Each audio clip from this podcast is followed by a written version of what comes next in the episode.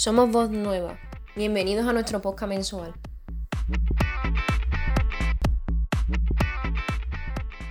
Hoy nos embarcamos en el mundo de la sexualidad masculina y femenina y los roles de género en términos cis-hetero-normativos, donde empieza una y acaba la otra, la libertad sexual de cada una y más cosas que, bueno, iremos desarrollando.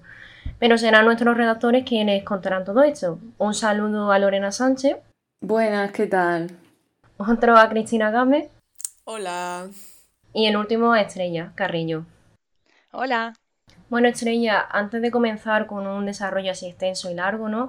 Empecemos por lo más básico. ¿Cómo definiría la sexualidad de una manera que se comprenda, bueno, pues más fácilmente?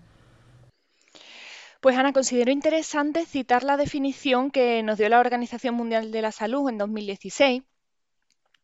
Y abro comillas, la sexualidad es un aspecto central del ser humano.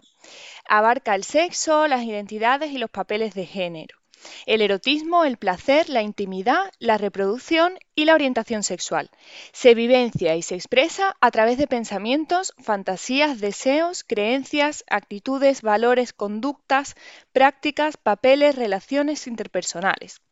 La sexualidad puede incluir todas estas dimensiones y está influida por la interacción de factores biológicos, psicológicos, sociales, económicos, políticos, culturales, éticos, legales, históricos, religiosos y espirituales.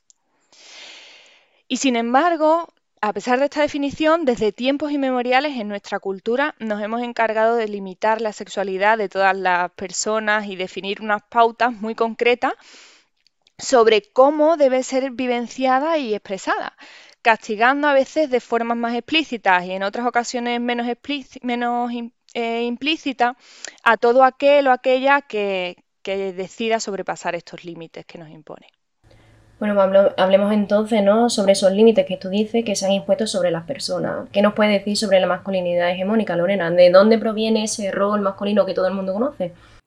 Pues la masculinidad hegemónica hace referencia a la figura del hombre dominante, fuerte, poderoso. Se basa en imágenes idealizadas de lo que siempre se ha considerado un verdadero hombre, excluyendo la verdadera figura del hombre. De acuerdo con Michel Kimmel, la masculinidad hegemónica se define por varios elementos, entre ellos el cuerpo, que es utilizado para expresar dominio, ya sea por comportamientos violentos, formas de sexualidad activa o a través de actitudes de valentía, fuerza y supresión de los sentimientos. Esa figura genera un rechazo hacia otros hombres que no cumplen esas posturas. Por lo tanto, el verdadero hombre se cohíbe a la hora de mostrar actitudes que no sean las consideradas correctas y que hagan dudar de su masculinidad o de su orientación sexual.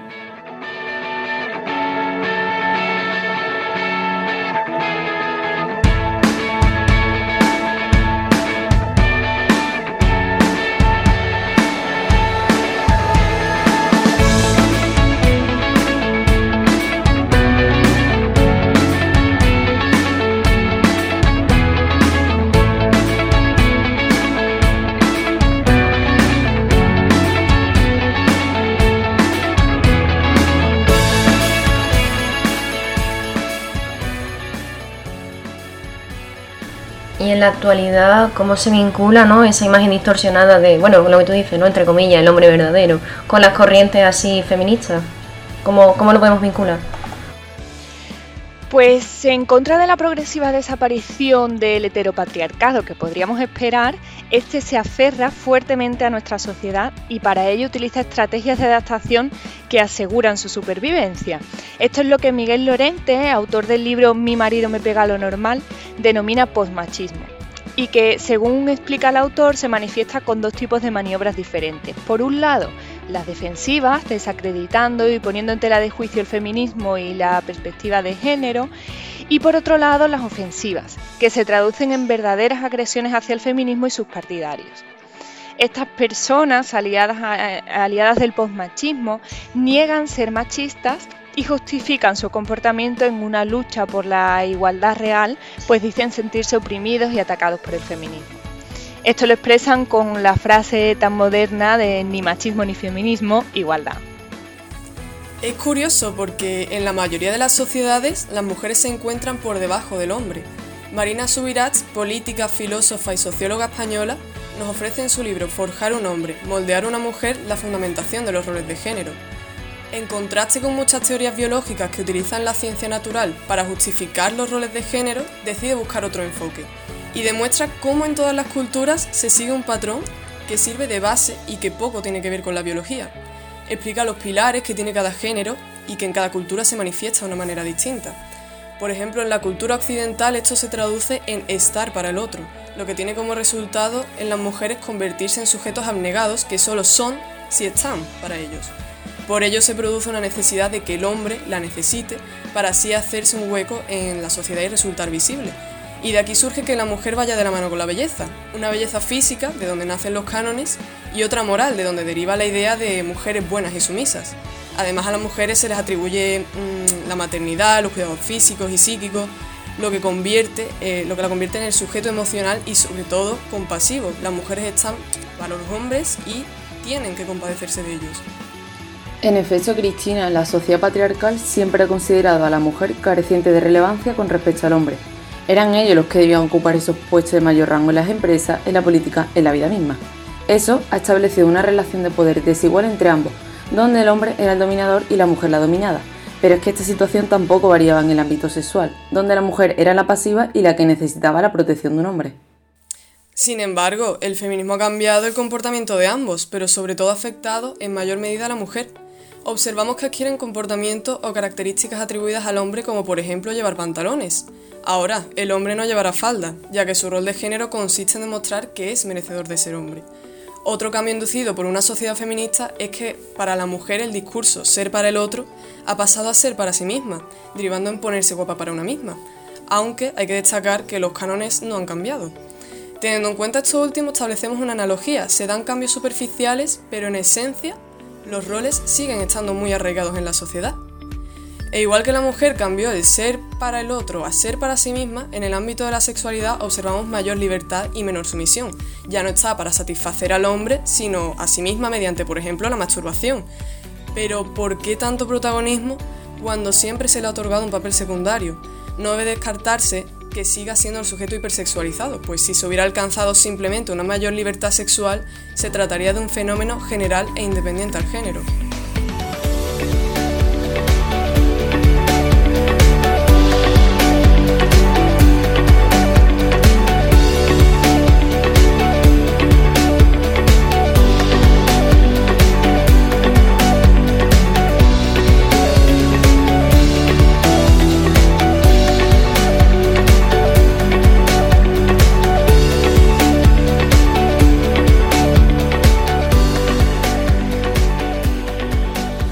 Bueno, y ya que hemos tocado el tema de la masturbación, yo sé que a los oyentes les encanta eso de la masturbación. Vamos a hablar del Satisfyer, ¿no? De dónde, dónde encaja ese famoso aparato vibrador y todo eso. O sea, Estrella, ¿tú qué nos puedes decir sobre Satisfyer?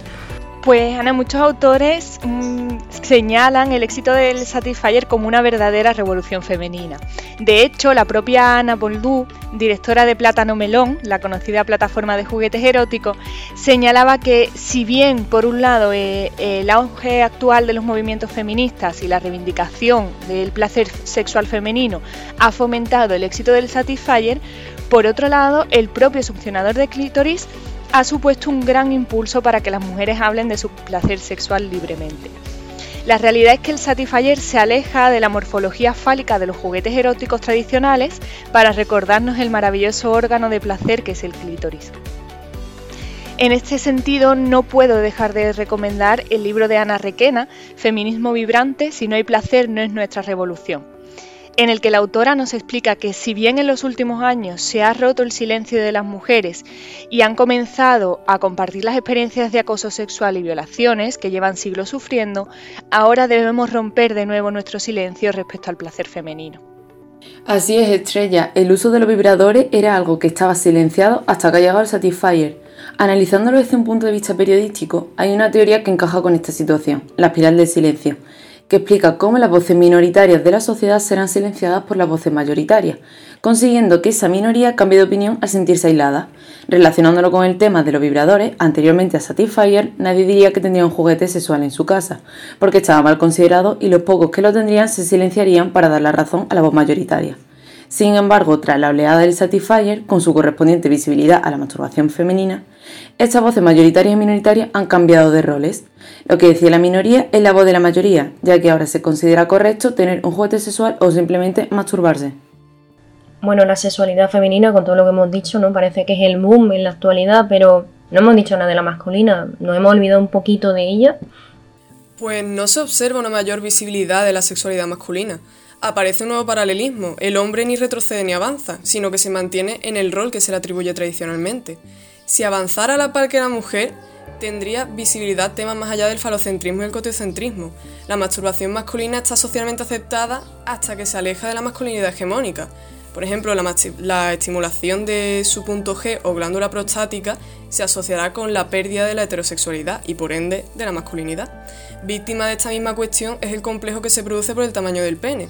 Es más hombre quien da más placer y aquí se producen dos conclusiones erróneas. El sexo es un concepto demasiado amplio como para reducirlo al pene y dentro de este falocentrismo el tamaño del pene no tiene una relación proporcional con el placer sexual aunque la libertad sexual sigue evolucionando, ¿no? Y todavía queda mucho camino por recorrer, no tenemos que quedar aquí. Así que muchísimas gracias por Cristina, Estrella y Lorena por venir y bueno, y por el público por escucharnos, ¿no? El mes que viene vamos a volver con más info, con más cosas nuevas y espero que los que nos estén escuchando lo disfruten. Así que muchísimas gracias y hasta luego.